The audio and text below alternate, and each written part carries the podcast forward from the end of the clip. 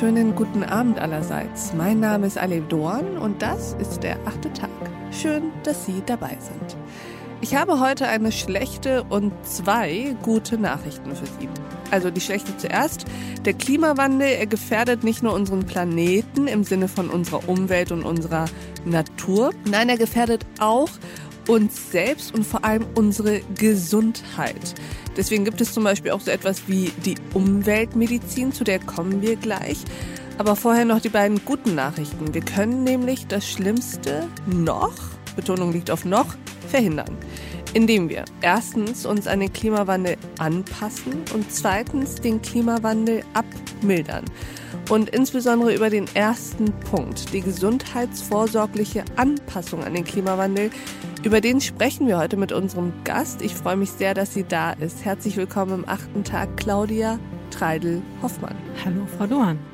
Frau Treidel-Hoffmann, würden Sie sich uns kurz vorstellen? Ja, sehr gerne. Mein Name ist Claudia Treidel-Hoffmann. Ich bin von Haus aus Dermatologin und Allergologin und leite den Lehrstuhl, das Institut für Umweltmedizin an der Universität Augsburg und auch am Klinikum Augsburg. Bin also sowohl Grundlagenforscherin als auch Medizinerin und versuche so zu verstehen, wie Umwelt krank macht, aber am besten wie Umwelt gesund hält. Versuche das auch zu meinen Patienten zu bringen. Und darüber wollen wir heute sprechen, insbesondere über die Folgen des Klimawandels für unsere Gesundheit. Vielleicht fangen wir erstmal damit an, dass Sie uns eine Idee dafür geben, was so Kategorien von gesundheitlichen Auswirkungen überhaupt sind, welche Sie in der Forschung sehen. Man kann sich das so vorstellen. Also so wie der ganze Planet durch den Klimawandel beeinflusst wird, so wird auch der ganze, ja, der ganze Organismus Mensch wird von dem Klimawandel beeinflusst. Und da kann man sagen, es ist einmal so, dass, dass Erkrankungen schlechter werden, durch den Klimawandel. Das sind meistens diese Volkserkrankungen, die wir haben. Aber gleichzeitig ist es auch so, dass wir ganz neue Erkrankungen sehen. Und ich spreche jetzt nicht über Erkrankungen, die irgendwo fernab von dem jetzigen Standort äh, stattfinden, sondern es ist wirklich hier konkret in Deutschland. Wir Menschen in Deutschland sind von diesen Folgen des Klimawandels betroffen. Wenn ich es richtig verstehe, dann hat der Klimawandel zwei unterschiedliche gefährliche Auswirkungen auf unsere Gesundheit. Zum einen bestärkt er oder verstärkt er bereits bekannte Volkskrankheiten, zum Beispiel Demenz oder Diabetes.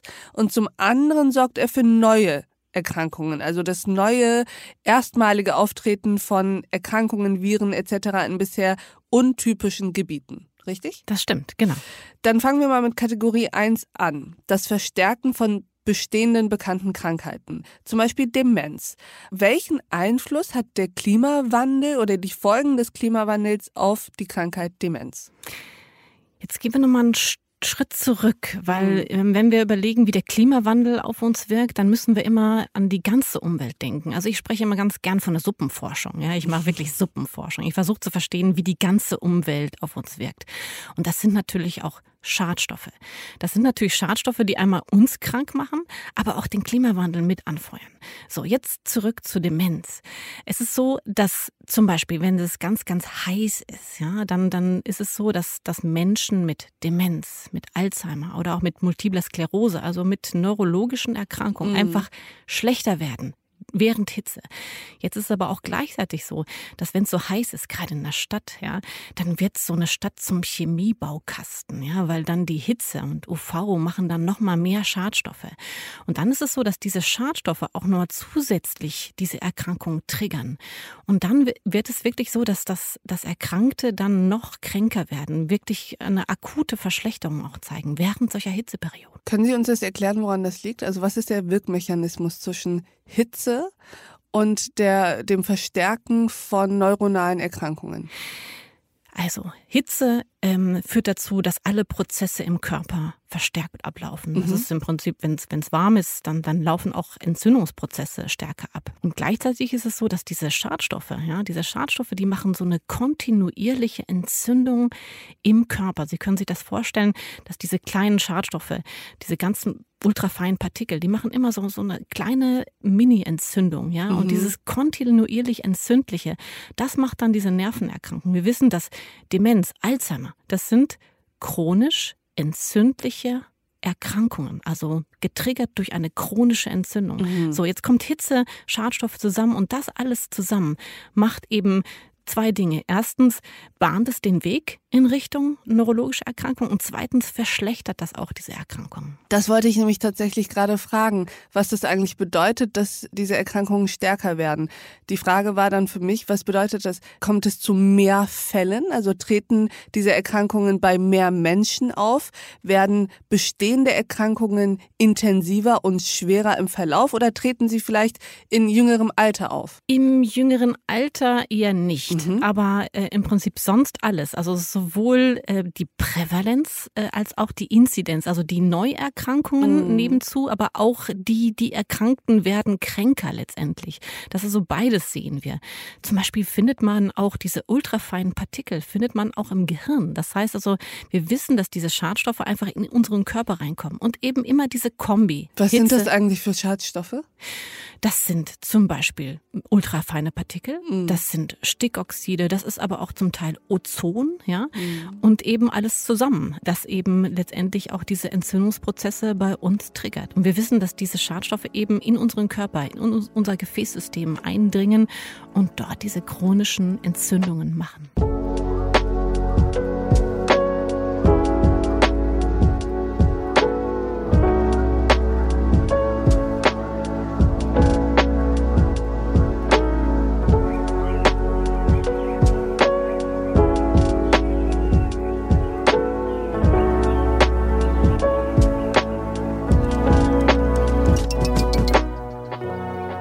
Jemand wie Sie eigentlich noch in der Stadt leben? die das ähm, alles weiß? Ich lebe nicht in der mhm. Stadt. Und in der Tat ist es so, dass es wirklich so ist, dass, dass Städte, wie sie heute zum Teil sind, wirklich krank machen. Und da ist ein Riesenhebel in die Zukunft, dass wir das, dass wir die Städte so gestalten, dass sie uns gesund halten. Da ist ein Riesenhebel. Das glaube ich. Demenz konnte ich mir mit meinem laienhaften medizinischen Wissen irgendwie noch erklären, konnte Zusammenhänge mit, habe gleich an Dehydrierung gedacht etc., konnte mir das alles noch vorstellen. Aber dann hatten Sie ja auch im Vorgespräch gesagt, dass es bei Diabetes ähnlich ist. Und da war ich zum Beispiel raus. Welcher Wirkmechanismus hängt dahinter? Hat das auch wieder was mit den Entzündungen zu tun? Genau, also beim Diabetes ist es eben auch so, dass wir sehen, dass mit steigenden Temperaturen auch der Typ 2 Diabetes zunimmt, dass dies, dieser eigentlich dieser Altersdiabetes, mhm. der jetzt aber immer mehr bei jüngeren Menschen noch auftritt.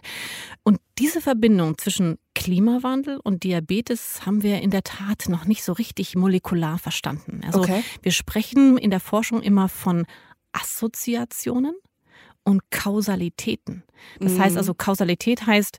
Das äh, eine führt zum anderen. Sehr gut, genau. Und Assoziation heißt, ich sehe gleichzeitig. Ich sehe eine Verbindung, ja. ja also ja. Äh, Rückgang der Störche und Rückgang der Geburten kann man wunderbar miteinander korrelieren, hat aber natürlich nichts damit zu tun, dass der Storch die Kinder bringt, ja. Banal. Aber äh, genau diese Assoziationen äh, müssen wir natürlich dann auch molekular verstehen. Und beim Diabetes haben wir die nur zum Teil verstanden. Was wir auch wissen, ist, dass diese chronischen Entzündungen, was ich eben sagte, dieses immer dieses dauernde äh, Triggern von Entzündungen durch Schadstoffe, das ist sehr wahrscheinlich auch mit ein Grund dafür, dass wir vermehrt Diabetes sehen. Wie jetzt diese Hitze mit Diabetes zusammenhängt, das untersuchen wir. Während wir hier sitzen, sind Forschende dabei und versuchen das zu verstehen. Gibt es noch andere klassische Volkskrankheiten, an die man vielleicht gar nicht so denkt, die eben auch von den Folgen des Klimawandels betroffen sind? Volkskrankheit Nummer eins. Allergien. Allergien nehmen massiv zu durch den Klimawandel und auch durch die Umweltschadstoffe. Mhm. Und ähm, wir haben ja heute schon 30, 40 Prozent der Deutschen leiden unter einer Form der Allergie.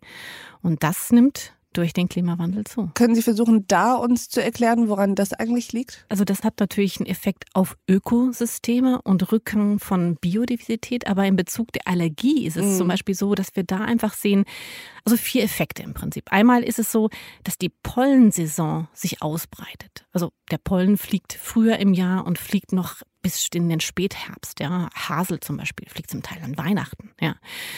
Dann gleichzeitig ist es so, dass mehr Pollen fliegen. Also CO2 ist zum Beispiel auch ein, ja, ist fast wie so, ein, so ein Fütterungsmittel für, für Pflanzen. Das, das heißt, wir sehen auch mehr Pollen. Ja. Mhm. Dann werden die Pollen selbst auch aggressiver. Die Pollen setzen mehr von den Substanzen frei, die die Allergie verursachen. Das sind so Eiweiße. Warum? Ja, das ist deswegen, wir sind bei Punkt drei. Ja. Äh, das ist deswegen, weil diese Substanz, die die Allergie macht, das ist das Allergen, das ja. ein Eiweiß. Ja. Und dieses Allergen ist ein sogenanntes Pathogenesis-Related Protein. Okay. Das ist nichts anderes als das Immunsystem des Pollen. Ja. Und wenn Sie sich jetzt vorstellen, dass der Pollen selbst durch die Schadstoffe unter Stress gesetzt wird, dann Wie fährt er selbst, genau, der fährt selbst sein Immunsystem hoch, in Anführungsstrichen, ja. ja, und produziert mehr von diesem Allergen. Jetzt dummerweise ist gerade dieses Allergen das, was den Pollen schützt, ist das, was bei uns die Allergie auslöst. Ja. Das ist eine der spektakulärsten und spannendsten Dinge, die ich seit langem gehört habe. Ja, das war der Punkt drei. Pollen werden aggressiver mhm. durch die Schadstoffe. Und der Punkt vier ist, dass wir auch neue Pollen sehen. Wir sehen zum Beispiel Glaskraut oder Ambrosia, das beifußblättrige Traubenkraut. Ja. Das ist, das kommt, das ist neu zu uns gekommen, wächst da, wo sonst nichts wächst. Ja. Und deswegen, das ist der vierte Punkt. Also diese hm. vier Punkte führen dazu, dass wir einfach mehr Allergien haben und Menschen leiden auch mehr an den, an den Pollen und mm. an ihren Symptomen. Weil die Pollen sozusagen aggressiver sind. Aggressiver, mehr. Ist so ein bisschen wie so ein Wettrüsten der unterschiedlichen Organismen gegen den Klimawandel. Genau.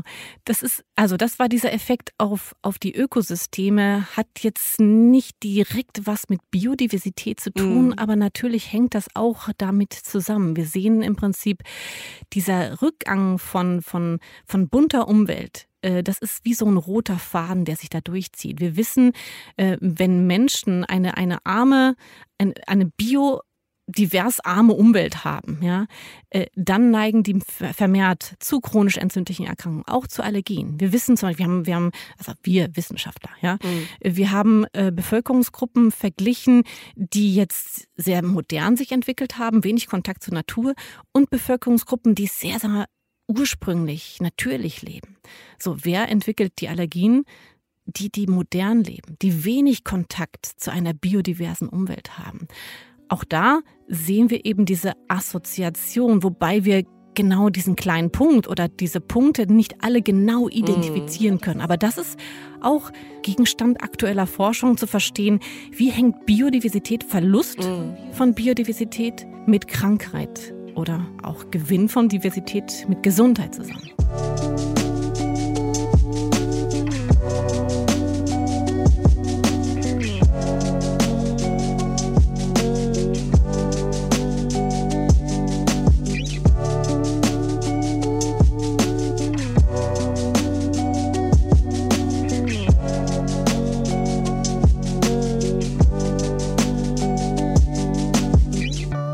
Gern Ihren vierten Punkt zu den Wirkmechanismen von verstärkten Allergien nehmen, um das nächste mit Ihnen zu besprechen, nämlich die neuen Pollen und mit Ihnen gern darauf zu sprechen kommen, überhaupt welchen Einfluss neue Phänomene haben, die sich durch die Folgen des Klimawandels auf unsere Gesundheit auswirken.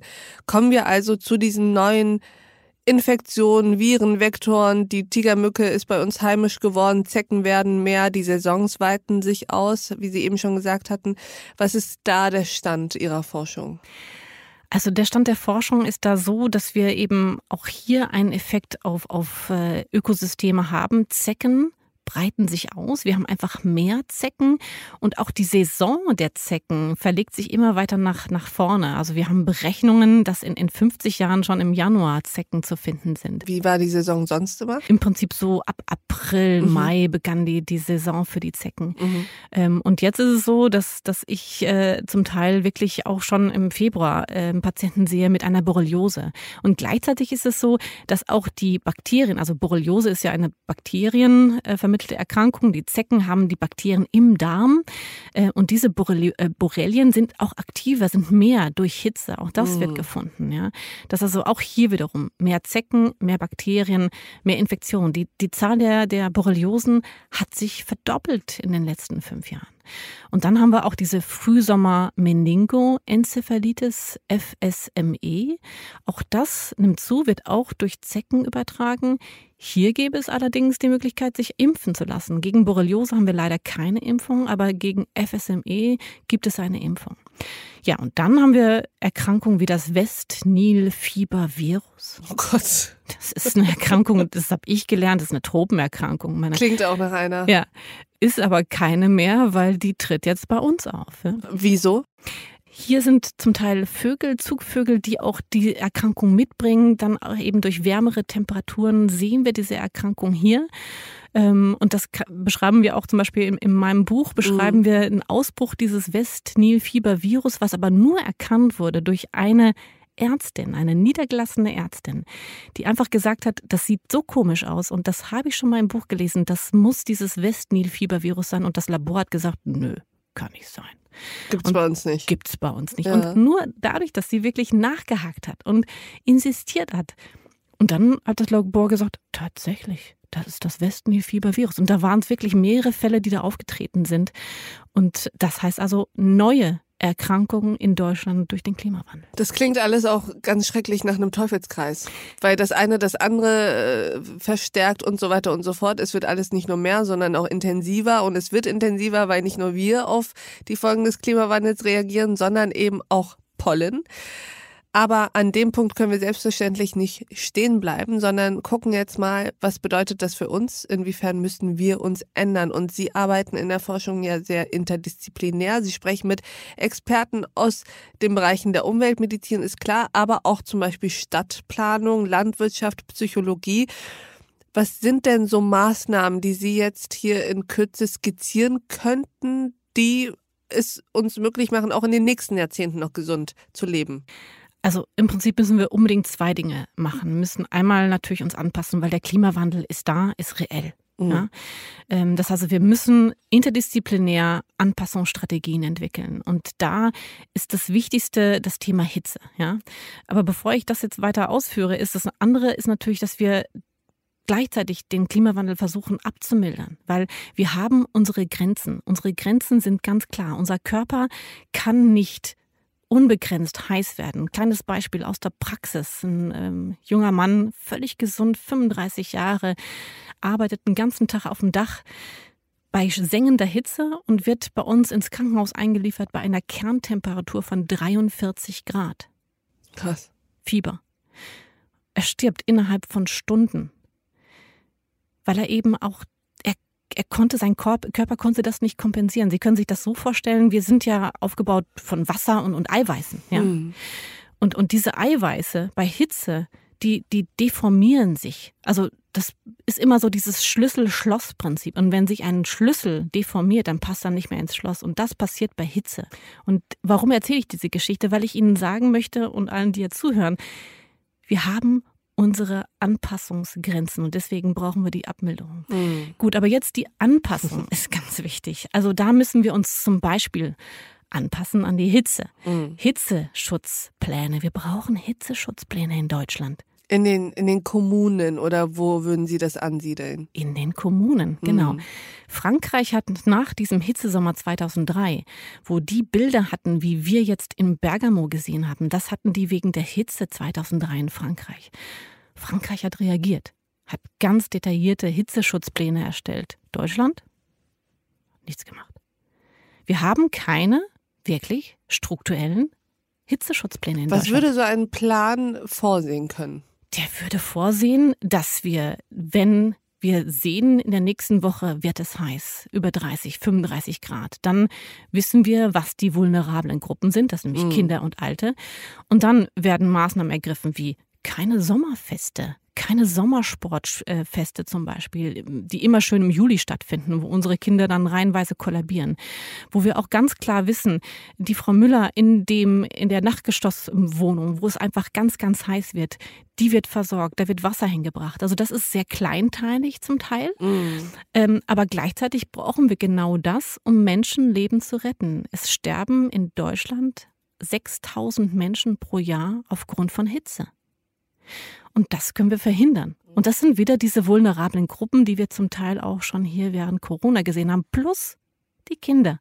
die auch hier vulnerabel sind. Also diese Hitzeschutzpläne, das ist etwas, was wir brauchen und was wir wirklich gemeinsam erarbeiten müssen. Sie haben eben Frankreich angesprochen und ich würde gerne mit Ihnen darüber sprechen, inwiefern uns tatsächlich dieser Blick ins Ausland helfen kann.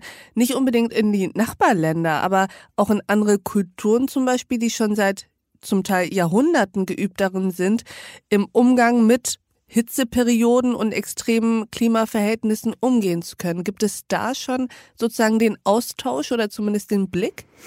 Ja, das könnte uns natürlich helfen. Einmal diese Hitzeschutzpläne, die müssten wir einfach nur Copy-Paste machen. Das können wir wunderbar einfach kopieren. Das ist ja nicht schlimm.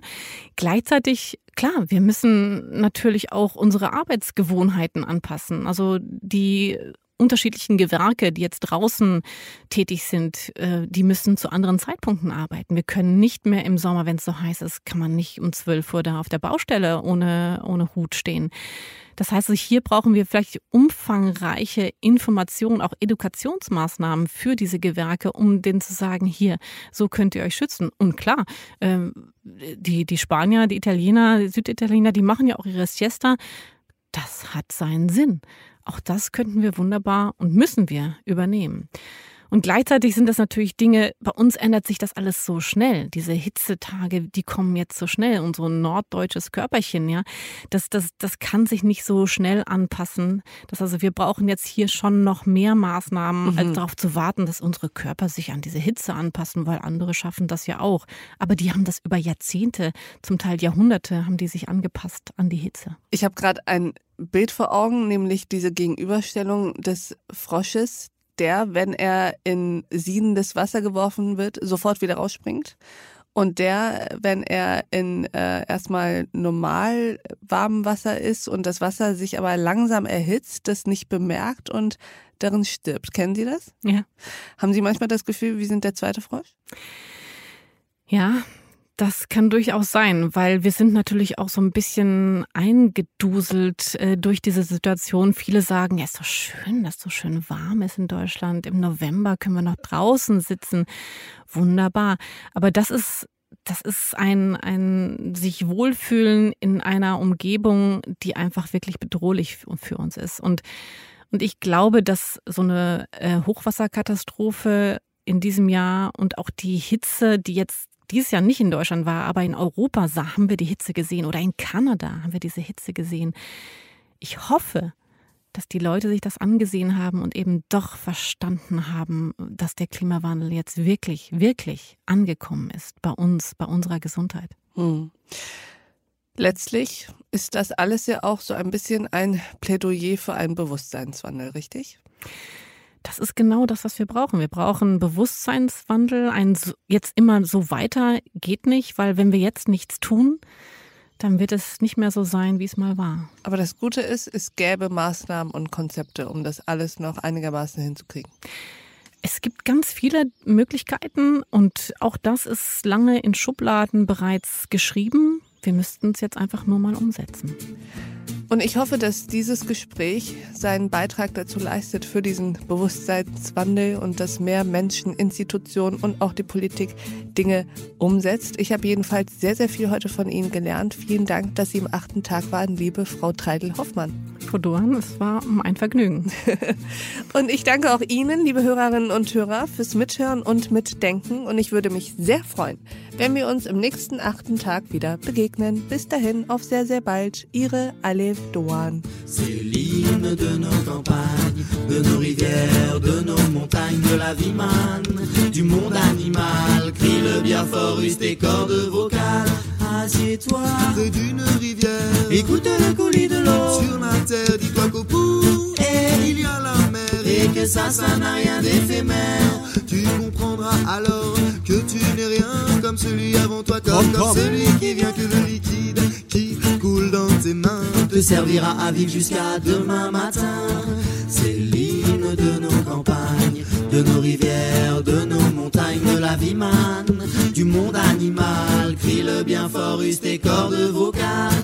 Assieds-toi près d'un vieux chêne et qu'on parle à la race humaine, l'oxygène et l'ombre qu'il t'amène. Mérite-t-il les coups de hache qui le sait? Lève la tête, regarde ses feuilles, tu verras peut-être un écureuil qui te regarde de tout son orgueil. Sa maison est là, tu es sur le seuil. C'est l'hymne de nos campagnes, de nos rivières, de nos montagnes, de la vie manne, du monde animal. Crie le bien fort, use tes cordes vocales. Hey, crie le bien fort, use tes cordes vocales. Peut-être que je parle pour ne rien dire, que quand tu m'écoutes, tu as envie de rire. Et si le béton est ton avenir, dis-toi que c'est la forêt qui fait que tu respires. Et j'aimerais pour tous les animaux que tu captes le message de mes mots, car un lopin de terre, servir à la croissance de tes marmots, servir à la croissance de tes marmots. C'est l'hymne de nos campagnes,